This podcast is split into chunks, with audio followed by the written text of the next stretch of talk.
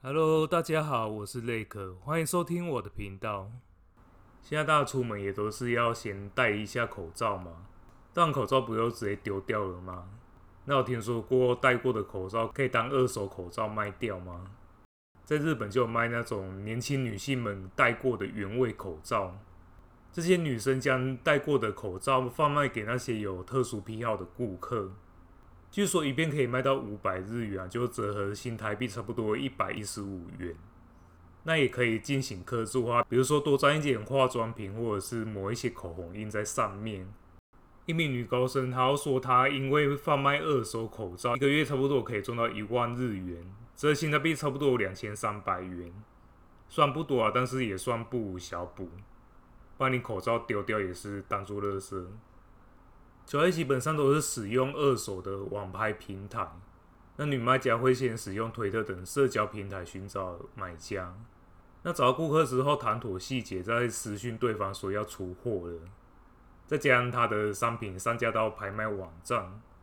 不过商品页面当然是不会直接上传这种口罩的照片，而是用手帕或者是其他物品当做掩饰，以免遭到检举。口罩一律采用匿名的寄送。也不需要公开自己的长相。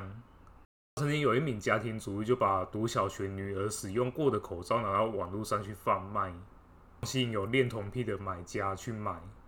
然后说自己的口罩卖不太出去，但女儿的反而销路很好。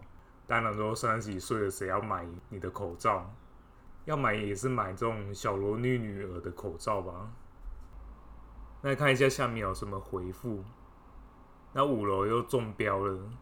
有回说五楼都买假假的原味套屌袜，还有说楼下买八十三岁老婆婆的口罩靠，也有说口罩奶罩和内裤可以三个一起买吗？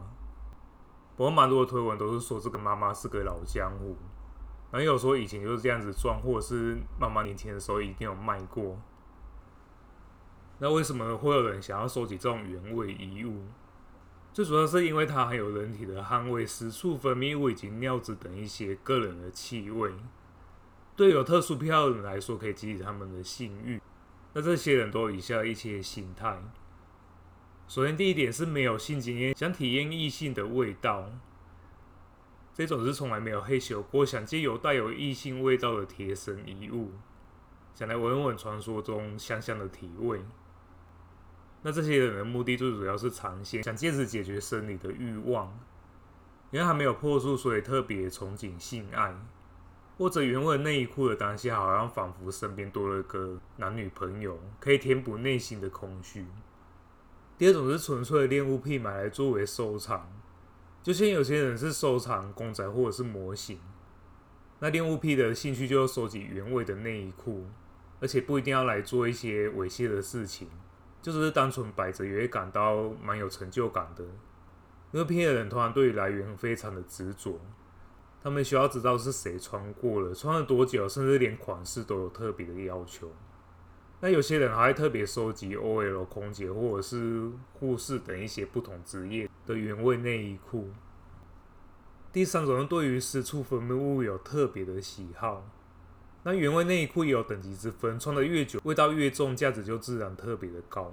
那有些人非常讲究原味内衣裤上面的体液，像运动留下来的汗渍、阴道的分泌物、白带尿渍或者是月经，都有特定的族群喜好。那网络上更有卖家会打上“慰慰”两个字，等于说穿着这一件内衣裤来自慰。那有人会透过面交、面脱的方式，感受最直接的体温，这样可以使他的兴奋感大增。第四种是有异装癖倾向，买来闻也买来穿。异装癖指通过穿着异性的服装来获得性满足，因为他们无法光明正大的购买异性的服装，只能透过这种方式来解决欲望，只是透过变装的目的，单纯满足性幻想。第五点是单纯满足想象空间，来增加性兴奋。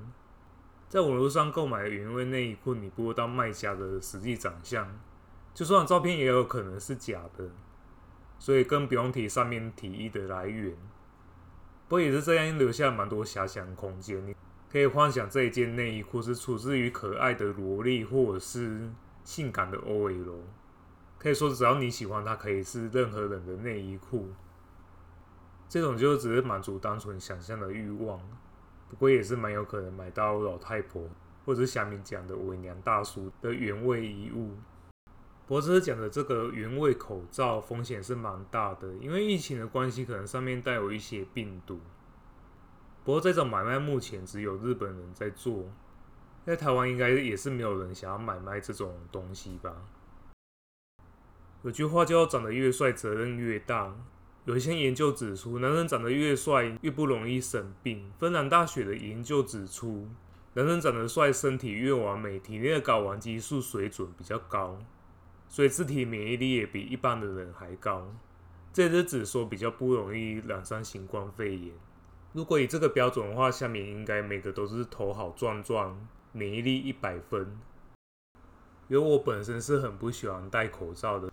所以有时候上班会偷偷把口罩拉下一点点，露出鼻孔，不然可能还没染疫，我就先窒息而亡了吧。有些同事看到会叫我要把口罩给戴好，不过讽刺的是，那些曾经叫我要把口罩戴好的同事，做一个个都得到了新冠肺炎，而我还是一副毫发未伤的样子。那我也是符合这种长得帅、抵抗力又强的原则。说实在，口罩防护力其实也是蛮有限的。那也快一点解禁口罩了，说实在，真的是没有再继续戴的必要了。那聊一聊《粪 game》。暴雪的《暗黑破坏神：永生不久》，它原本预计在六月二十三号在中国上线，那忽然宣布延期。延期的原因是说，我们要进行多项的优化调整，我们希望将游戏的体验发展的越来越顺畅，为大家带来更好的游戏内容。但这只是一些漂亮话而已。最主要原因是官方的小编曾经发文贴说，熊怎么还不下台？被解读影射习近平，其实也不是影射习近平啊，就直接摆明的就是讲他。触犯了北京之后，账号就被封了，游戏上线时间也是遥遥无期。中国真的是非常的玻璃心，不要说的是在政治方面啊，你在体育、游戏、影视方面，只要有一点点辱华的味道，他们就会开始出征。像前阵子《二零古堡》是不是要重置？那里面总统的女儿爱丽丝就是以脸魔 A 拉去做她的模组。不过这位脸魔 A 拉也被挖出，她曾经参拜过日本的靖国神社，就马上冠上辱华的行为，被中国网友出征了。话虽然是那么说啦，不过等到游戏真正上市之后，还不是真香。什么事情都要谈到辱华的话，那中国真的只能看自己拍的电影，玩自己制作的游戏了。而且自己制作游戏很多还是抄袭的。前两天 Faker 在开台的时候，他遇到一个打野猴子，这个打野就是在那边乱搞，不是在那边放话发起投降，不然就是在那边送头。Faker 就说，那么没有素质的玩家绝对不是韩国人。那我玩游戏这个 IP 一查，果然就是中国的玩家。那中国的玩家，你就待在墙内好好玩你的国服，那跑到韩服去那边呛虾，被打爆也是活该。不过也是 Faker 那一句话，马上就被小粉给出征了。但 Faker 从头到尾也没提到中国。那这些出征小粉红，等于是说对号入座，等于承认自己就是没有素质的玩家。那现在除了中国以外，其他国家。做的事情就是吃饭、睡觉和辱华，因为有时候不经意的事情就会触碰到中国的玻璃心。四月份的时候，日本的新民法正式上路，里面说到十八岁女高中生可以自行决定是否拍 A 片，引起一些关注之后，日本对于这个漏洞也进行了修法。那这个法案名为《AV 演出被害防止救济法案》，最主要说在拍片之前要签署很多文件。